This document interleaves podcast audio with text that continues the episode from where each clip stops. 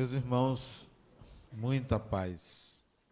Hoje eu assisti a um filme muito interessante. Mais de uma hora, quase duas horas, preso em frente de uma tela, analisando aquele filme. Uma história muito simples. O filme foi rodado há quase 70 anos atrás, 1950. Portanto, uma história despretensiosa, 1950. A história se passa numa cidade do interior. Chega àquela cidade um indivíduo que as pessoas não o conheciam pessoalmente, fisicamente, mas sabiam da fama pelo nome. E ele disse o nome quando ele chegou para se hospedar naquela cidade. Logo, todos passaram a saber que aquele indivíduo estava na cidade. A sua fama era de assassino, era de matador, era de um indivíduo sanguinário que tinha matado mais de 50 pessoas, talvez 300. Essa era a fama que corria. Muito interessante o que se dá com a fama de uma pessoa, para o bem ou para o mal.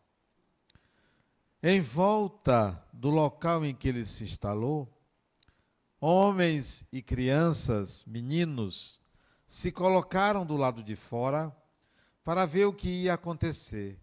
Quantos ele iria matar naquele dia? De que forma ele iria matar? A cidade toda empavorosa. As mulheres se reuniram para exigir do delegado que expulsasse aquele homem dali os comerciantes, queria que o delegado fosse lá para expulsá-lo. O delegado era a representação da lei. O oposto daquele indivíduo, respeitado por todo mundo, querido por todos. Quem tivesse um problema, levava ele, ele resolveria. Eram opostos. De um lado a lei, do outro lado o crime. E ele então foi ao local onde o assassino estava para exigir que ele saísse da cidade, porque o delegado não queria que ali acontecesse nenhum crime. Não queria que a reputação da cidade fosse manchada pela presença daquele indivíduo.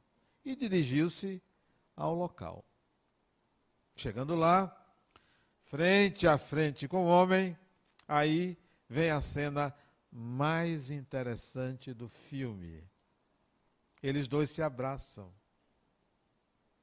Não só se cumprimentam, mas se abraçam. Por quê? Porque ambos faziam parte de um bando de bandoleiros. O delegado simplesmente deixou aquela vida e se instalou numa cidade que ninguém conhecia ele e passou a ser o bonzinho. E ele não. Ele ficou apenas com a fama, já tinha deixado de matar as pessoas. Olhando de fora, o que é que parece? Dois indivíduos opostos, mas eles eram iguais. Exatamente iguais. A nossa fama, ela corre à nossa frente.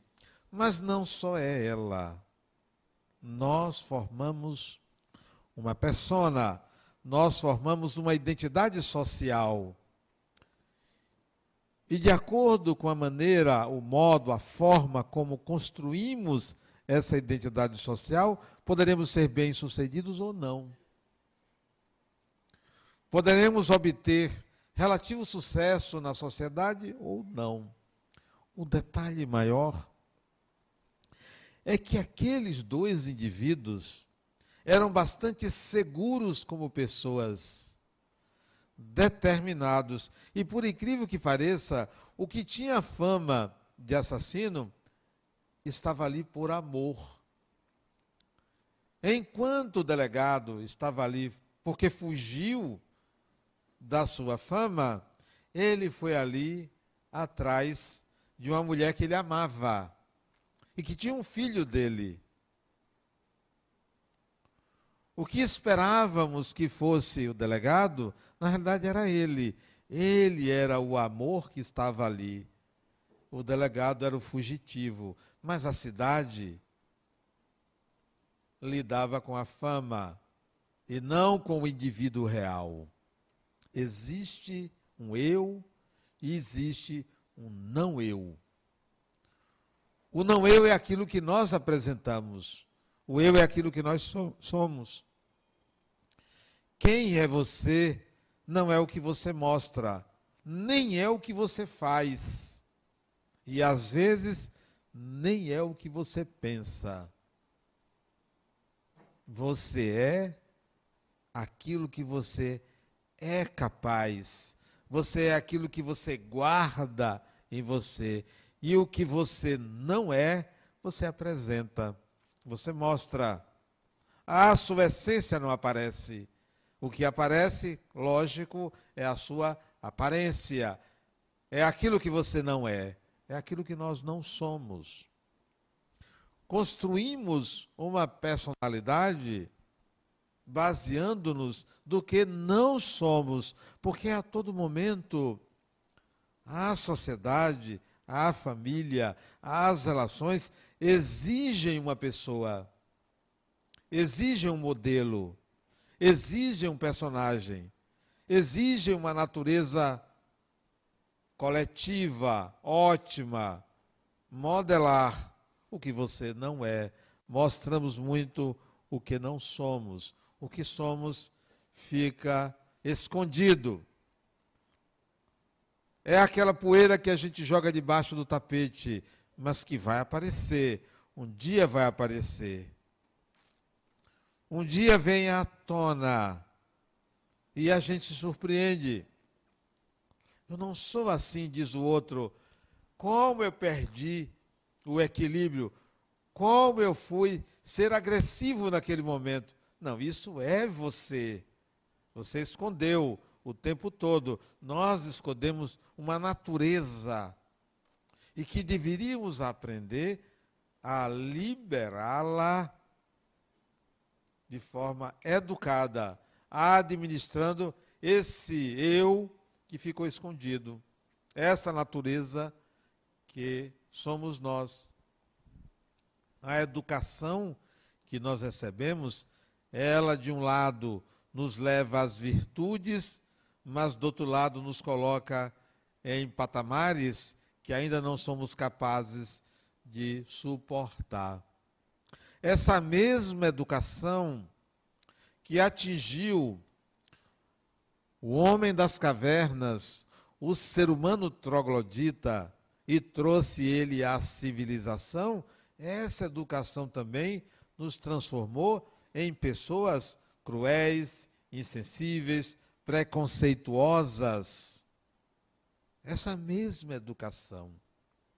Ainda não temos uma educação que nos mostre o outro não como um rival, que nos mostre a outra pessoa não como alguém que está ali para se mostrar melhor do que nós. Hoje vivi uma outra experiência interessantíssima. Eu entrei na cantina, tinham nove pessoas quando eu entrei. Eu cumprimentei uma a uma. Também não é porque eu sou educado, não. Às vezes, quando eu estou de, de boa, eu cumprimento todo mundo. Quando eu não estou de boa, é oi, como vai? Eu cumprimentei uma a uma.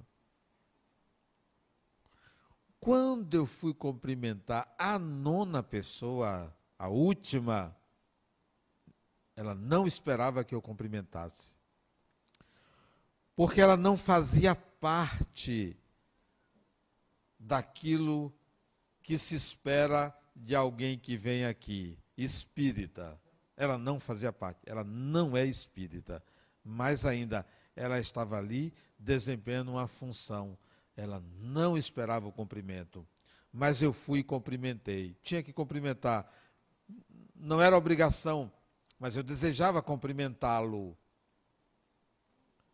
Esta pessoa me cumprimentou de uma forma mais efusiva do que os outros, porque ela não esperava o meu cumprimento. Era simplesmente o policial. Ele não esperava. E até ele disse: nem sempre sou cumprimentado. Ele disse: Eu fico feliz em ver um policial.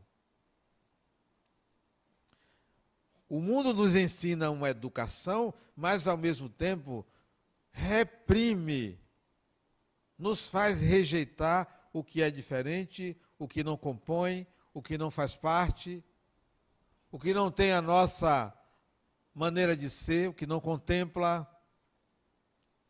De que forma nós podemos mudar isto? Vai ser difícil aceitar a inclusão de pessoas que são diferentes de nós. As escolas lutam para não incluir, uma ou outra inclui. A lei obriga a incluir, porque nós não fomos educados para a inclusão. Rejeitamos. Rejeitamos o que é diferente. Como o que tinha fama de criminoso estava sendo rejeitado. Como o policial se sentiu diferente, não rejeitado, sentiu diferente. Depois ele percebeu que ele foi incluído, naturalmente incluído. Quando é que nós vamos incluir toda e qualquer pessoa nas nossas relações, independentemente da fama que tenham? independentemente da aparência. Não fomos educados para isso. Fomos educados para preservar o nosso espaço, para rejeitar tudo que pareça ameaçador. São as falhas da nossa educação. Brancos rejeitam negros Negros rejeitam brancos. Os mais fortes rejeitam os mais fracos. Os mais fracos rejeitam os mais fortes. Ontem, anteontem, uma, anteontem, uma pessoa me disse: por que, que os países mais desenvolvidos têm um índice maior de suicídio? Eu disse: não é verdade. Maior número de suicídios está nos países mais pobres. Eu não sabia. Preconceito. Porque nos ensinaram que ser pobre eleva o espírito. Não. Ser pobre. E eu estou falando de pobre materialmente. É ruim em qualquer circunstância, é ruim. Nós aprendemos muita coisa inadequada, inconveniente, a serviço de uma cultura que privilegia uma categoria de pessoas, em geral, que privilegia a hipocrisia a hipocrisia. Não, o espírito é livre. Todo ser humano é um espírito reencarnado, é livre e tem direito a se manifestar como lhe apraz. Qualquer discriminação é representação de um preconceito, de uma inferioridade de quem discrimina, de uma inferioridade. Seja preconceito de raça, de gênero, de etnia, do que for, indica a inferioridade da pessoa e da sociedade que assim discrimina. Somos todos espíritos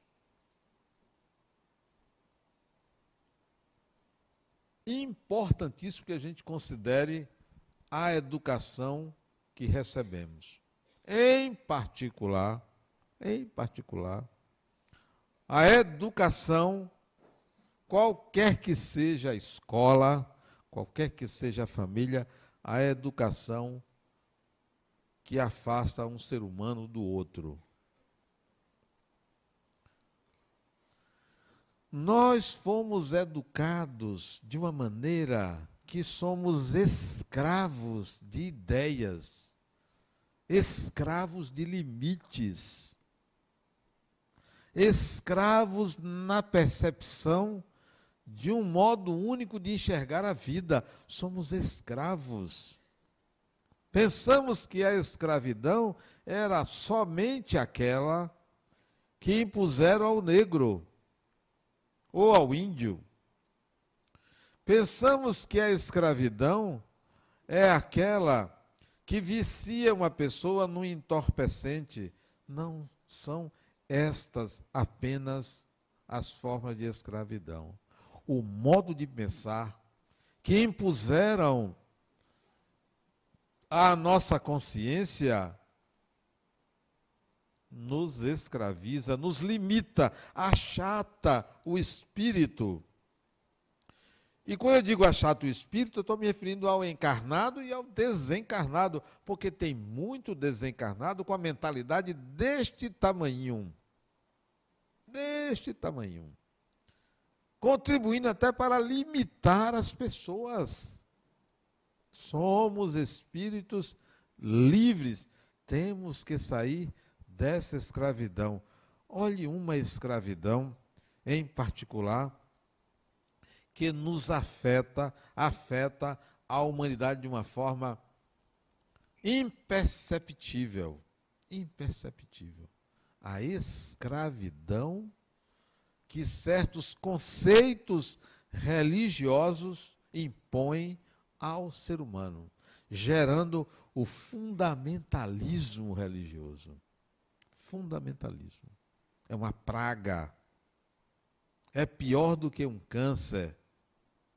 O fundamentalismo, ele não mata só a pessoa, mata a humanidade, reduz, limita, escraviza.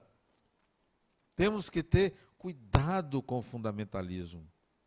A pluralidade de ideias significa possibilidade de expansão da mente, ampliação da consciência. Ora, se alguém diz para mim, Adenauer, não existe um Deus único, existem vários deuses, fantástico. Uma mente que consegue conceber mais do que um Deus é uma mente privilegiada. Diferente da minha. Mas por ser diferente, não significa que haja uma hierarquia. Ah, você está errado. Como é que você pode conceber dois deuses, dez deuses, mil deuses? Está errado, é só um. É uma limitação achar que a lógica só tem uma direção, é uma limitação. Eu posso não compreender por uma limitação pessoal, mas não achar que o outro está errado a educação religiosa impôs isso a gente. Impôs isso. Mas talvez vocês não achem que a crença em Deus ou em deuses afete a vida humana. Afeta muito mais do que a gente imagina. Mas tem uma outra que afeta. Tem uma outra que afeta o conceito de morte que as religiões impuseram. O conceito de morte.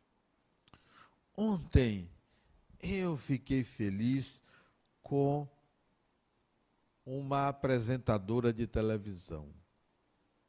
Ela estava noticiando a desencarnação da famosa atriz Bibi Ferreira. Talentosa atriz Bibi Ferreira.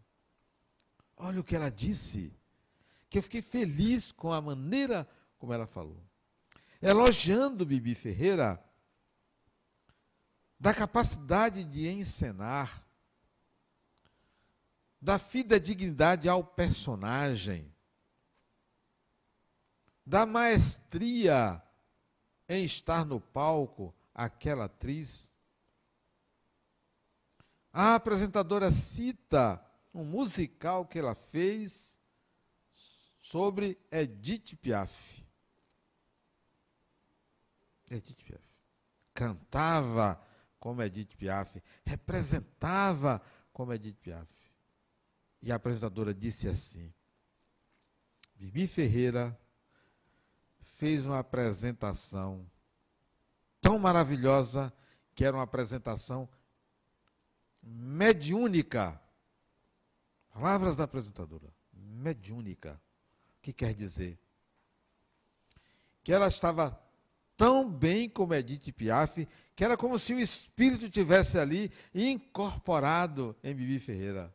Ela não explicou isso, mas ela falou apresentação mediúnica como um adjetivo. Eu fiquei feliz. Não nos ensinaram isso. Ensinaram que mediúnico é coisa do demônio. Isso nos ensinaram. E tem muita gente que tem medo do mediúnico por uma escravidão, por uma limitação imposta por séculos de fundamentalismo religioso. Somos vítimas disso. Somos vítimas de uma educação religiosa que impôs que o espiritual é noturno. É noturno. Que impôs que o espiritual é algo sobrenatural. Impôs isso. Nós fomos educados assim e continuamos educando nossos filhos desta forma. Continuamos. Resultado: tem que vir uma outra religião, uma doutrina chamada Espiritismo, para libertar as consciências, mas não consegue há uma contaminação tão grande, há um fundamentalismo tão grande dentro de nós, que a gente não consegue se libertar. Séculos ainda vão ser necessários para a gente sair dessa prisão coletiva. Não encaramos a realidade espiritual como algo natural, mas como algo do domínio da religião, portanto, o domínio da crença. Não é uma crença. Mas nos ensinaram assim. Nos ensinaram a encarar o espiritual como algo diferente. Isso é preconceito, é medo, não do espiritual, é medo de ser desarmado nos seus conceitos arcaicos, dogmáticos e que lhe traziam poder sobre o outro. Poder sobre o outro.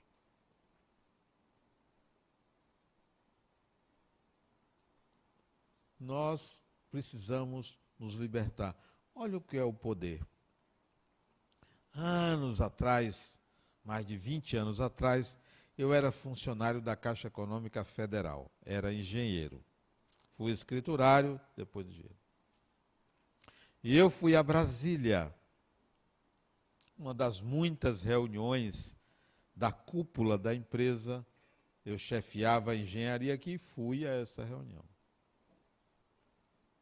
e fui apresentado a um colega que chefiava a engenharia de um dos estados do sul, não me lembro qual, se era Santa Catarina, se era, Curi, se era Paraná. Eu confundo Paraná com Santa Catarina.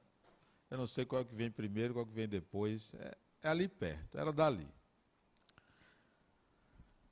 Sentados a uma mesa, eu ia ser apresentado a esse engenheiro, chefe, mas eu vi meu colega, eu estava conversando com outro, eu vi meu colega dizer assim: ele é espírita. Eu ouvi, não porque tenho ouvido de tuberculoso, mas porque deu para ouvir, estava ali de junto, ele é espírita. eu olhei que o sujeito mudou. Parece que ele ficou com medo de mim. Ou com medo, ou com mais respeito. Eu gostei. Né? Eu gostei. Opa!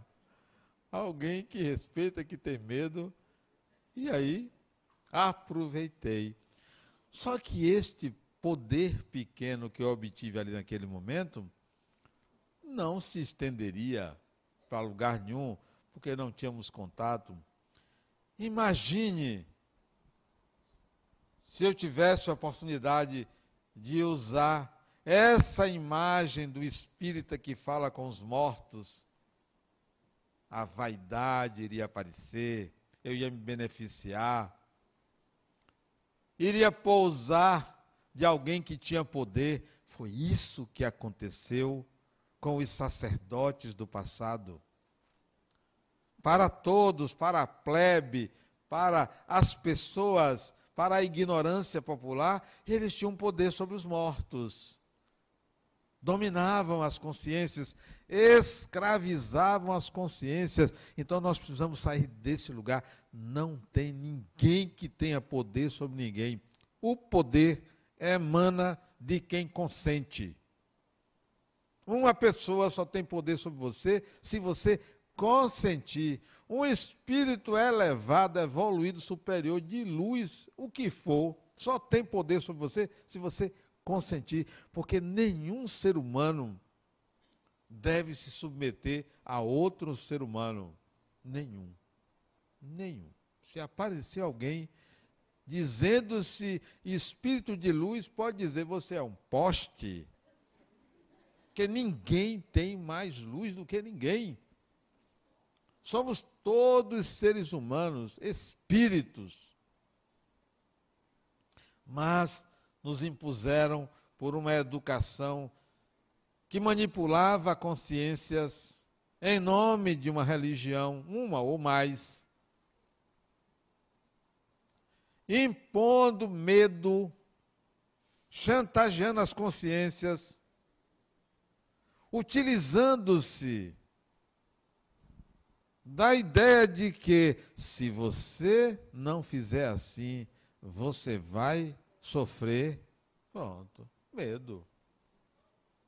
É a mesma coisa se eu chegar e dizer: olha, se você fizer isso, você vai pagar. Ou isso, esse sofrimento seu, é porque você foi mal no passado. É a mesma coisa. Não, nós não estamos aqui porque somos maus, nem passaremos por problemas futuros pelos equívocos que cometemos. Essa filosofia não deve ser aceita da forma como é pregada. Nós estamos todos aqui para crescer, para aprender, para entrar em contato com o novo porque tudo se renova. Nós não estamos aqui para pagar, nem vamos pagar. Nós não estamos aqui para sofrer, nem vamos sofrer. Sofrimento é um modo de entender a experiência. A gente precisa se libertar. Criaram a ideia de que espíritos são almas, almas, almas penadas, almas angelicais. Criaram os anjos, até os anjos caídos, decaídos, um bocado de filosofia para escravizar consciências, ou no mínimo por ignorância, plantar um modo de entender aquelas épocas. Mas hoje, nós estamos no século 21 século do universo quântico século da realidade virtual, século em que as coisas não são o que são, são aparências, século do discernimento humano, século do transhumano. Então, não podemos aceitar as ideias como foram ensinadas no passado. É tudo diferente do que imaginamos. Não, espíritos não são almas, que é um termo genérico. Espíritos são pessoas. pessoas. Essa é a ideia. Você está lidando com uma pessoa. Você não está lidando com um ser sobrenatural, um ser onipotente, um ser que pode tudo, que vai lhe derrubar, que vai lhe fazer adoecer, que vai lhe perseguir. Isso é ideia infantil. Eu cheguei aqui umas 15 para as 6. Tomei um café e subi para uma reunião. Passo por um corredor, tinha uma fila de uma, talvez umas 15 cadeiras, assim, encostado na parede. E notei um, homem sentado,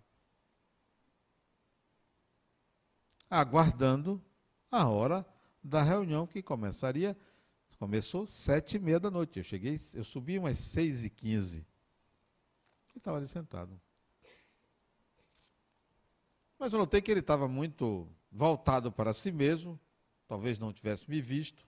Eu me dirigi à sala onde ele estava a uns 10 metros de mim. Mas quando eu me aproximei, da sala, eu já não o vi mais. Eu disse, poxa, é um desencarnado. São pessoas estava ali esperando a reunião dele. Provavelmente aposentado, desocupado, chegou cedo. Porque, porque tem pessoas que chegam uma hora antes, duas horas antes. Eu mesmo gosto de chegar mais cedo em tudo. Vou viajar, pode ter certeza que eu vou muito mais cedo para o aeroporto. Só a, a, vontade de viajar. Então eu devia ser um desses que chega cedo e fica ali sentado pensando na vida. Espíritos são pessoas. Espíritos são pessoas. Hoje uma mãe me ligou, na hora que do filme, como não dava para interromper, eu desliguei, né?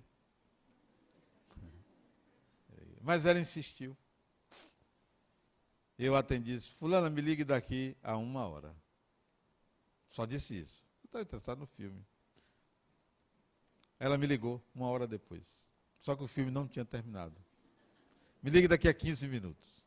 Ela me ligou. Denauer, minha filha está vendo coisas. Que coisas? Está vendo animais no quarto dela. É mesmo.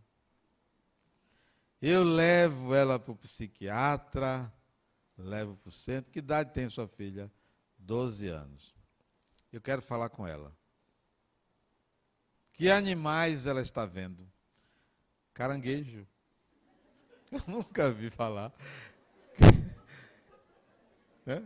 Que alguém anda vendo caranguejo. que mais? Foi ver a, a, qualidade dos bichos. Né? Pássaro.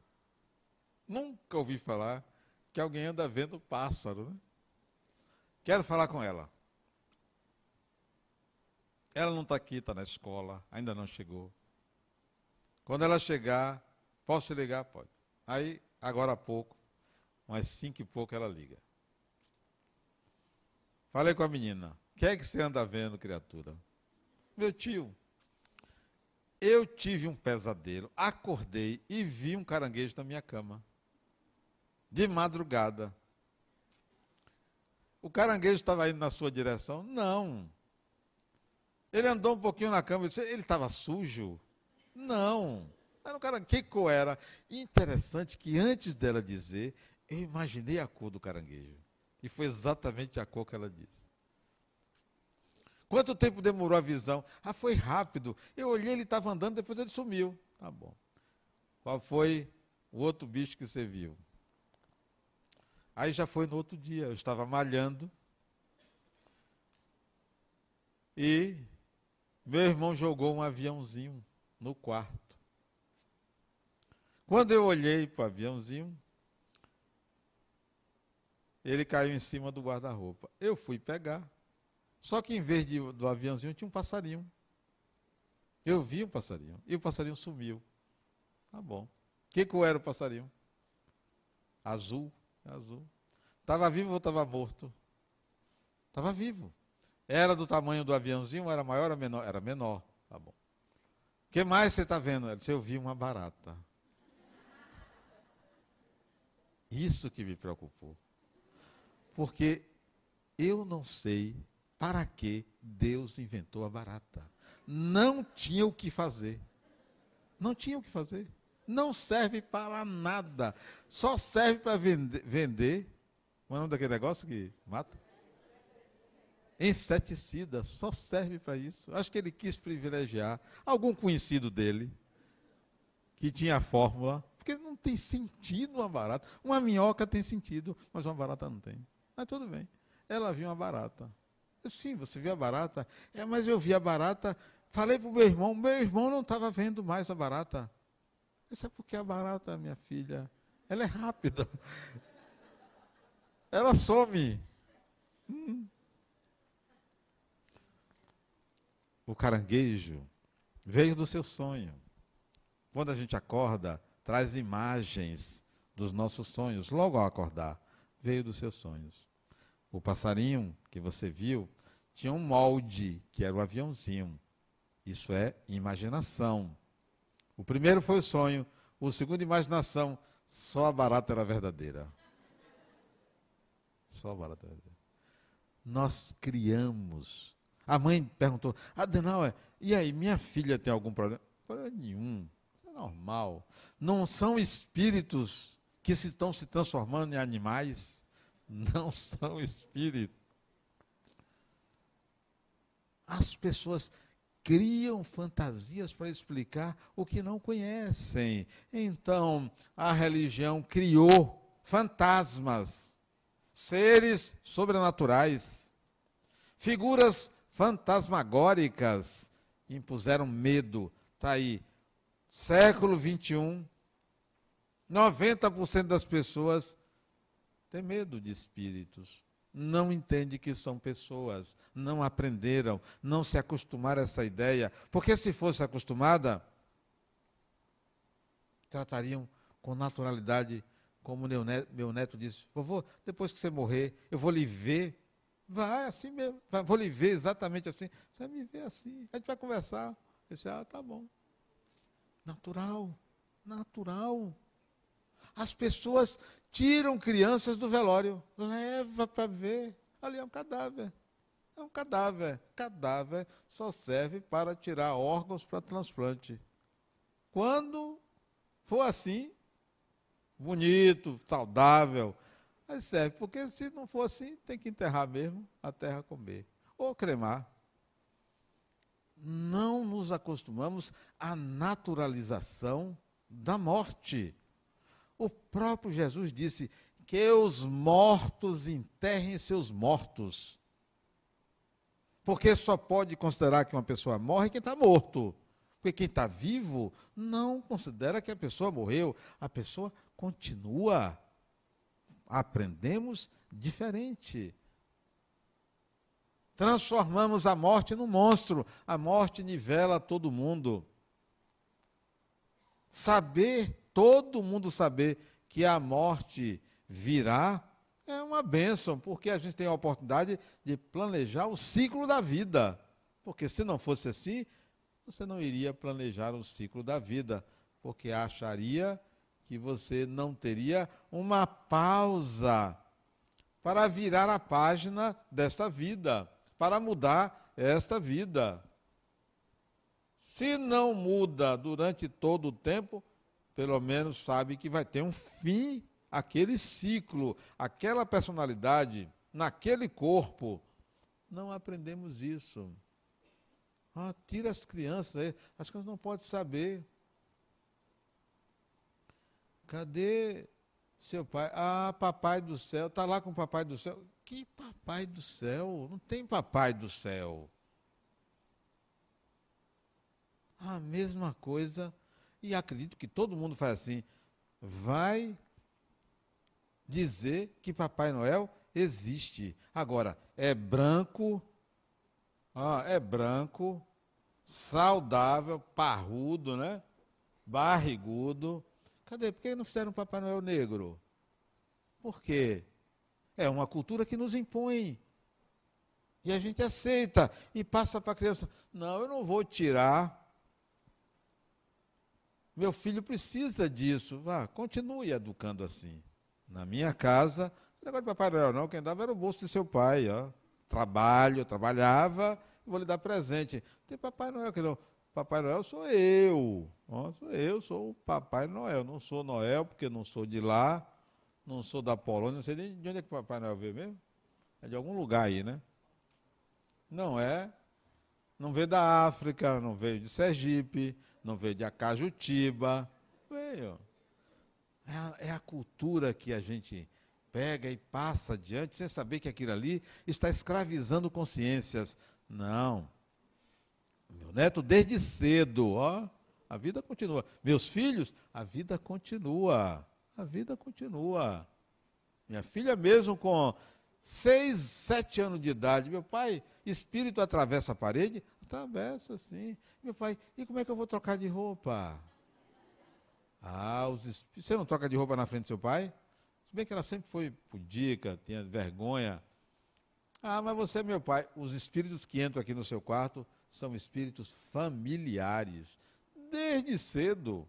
Não tinha esse negócio de papai do céu, de que você vai para um lugar bom tal. Não, a vida é a, a vida após a morte é igual a vida aqui. É a mesma coisa.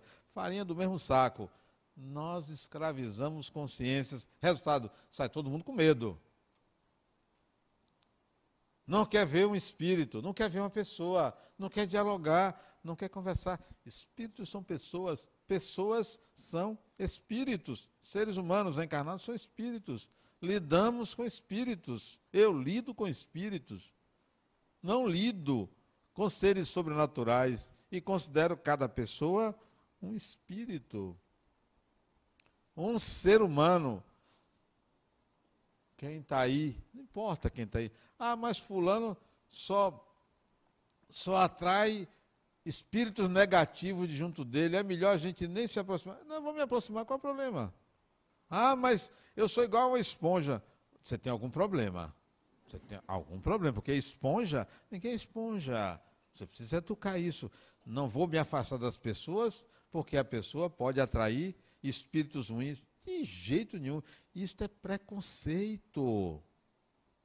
Preconceito. Eu não sou esponja.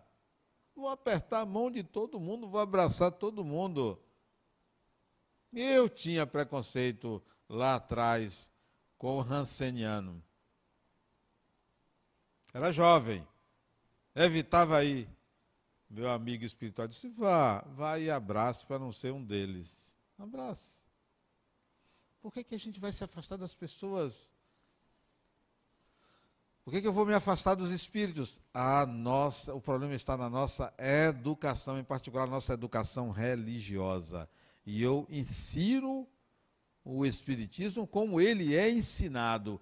Ele também, da forma como é ensinado, escraviza consciências. Não liberta. O espiritismo veio para libertar as consciências para que se conscientizem da sua condição de espíritos. Eu sou um espírito, você é um espírito. Você reencarna, você desencarna. Ainda tem aqueles que ficam assim, poxa, desculpe, eu preciso saber quem eu fui na vida passada. Criatura, você foi você mesma. Você foi você mesma. É o mesmo espírito, usando corpos diferentes, personalidades diferentes, mas é o mesmo espírito. Para que você quer saber do passado? Olhe para o presente, na direção do futuro. Passado sempre esteve dentro de nós. O passado é algo desse tamanho, pequenininho, muito pequeno. O passado é uma forma de enxergar a nossa vida. Você não se arrepende do que você fez? Eu não me arrependo de quase nada de quase nada. Por que não me arrependo? Porque tudo que eu fiz de ruim é fruto da minha ignorância. Então não me arrependo da ignorância. O que eu fiz de bom também não me arrependo, porque teve bons resultados. Pouquíssimas coisas eu me arrependo. E geralmente são coisas boas que eu deixei de fazer. Deixei de fazer. Se eu soubesse que não tinha consequências, eu teria feito. Olha comer um pouquinho mais de pudim. Me arrependo. de não ter feito outras coisas, porque se eu soubesse que eu podia ter feito isso, olha, como seria bom. Não, a, a religião tem que libertar, tem que libertar consciências. Aprendemos, do outro lado, com a ciência, com a própria civilização, com o materialismo, que morreu, acabou. Eu acho até que essa é melhor do que aquela que diz que se você morrer, vai para o inferno ou vai para o céu. Criaram um patamar intermediário aí para o pessoal que fica em cima do muro, purgatório. Eu acho que o pensamento de morreu, acabou é melhor. Sabe por quê? Porque se você sabe que morreu, acabou, você tem que dar o máximo de si para viver bem e ser feliz. O máximo de si, o melhor de você para obter o melhor na sociedade.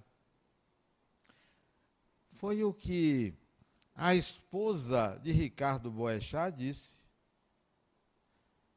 Ele era ateu, mas eu nunca vi um ateu tão generoso. O que, é melhor? Um ateu generoso ou um crente perverso e insensível? Então, a cultura pode nos ter escravizado.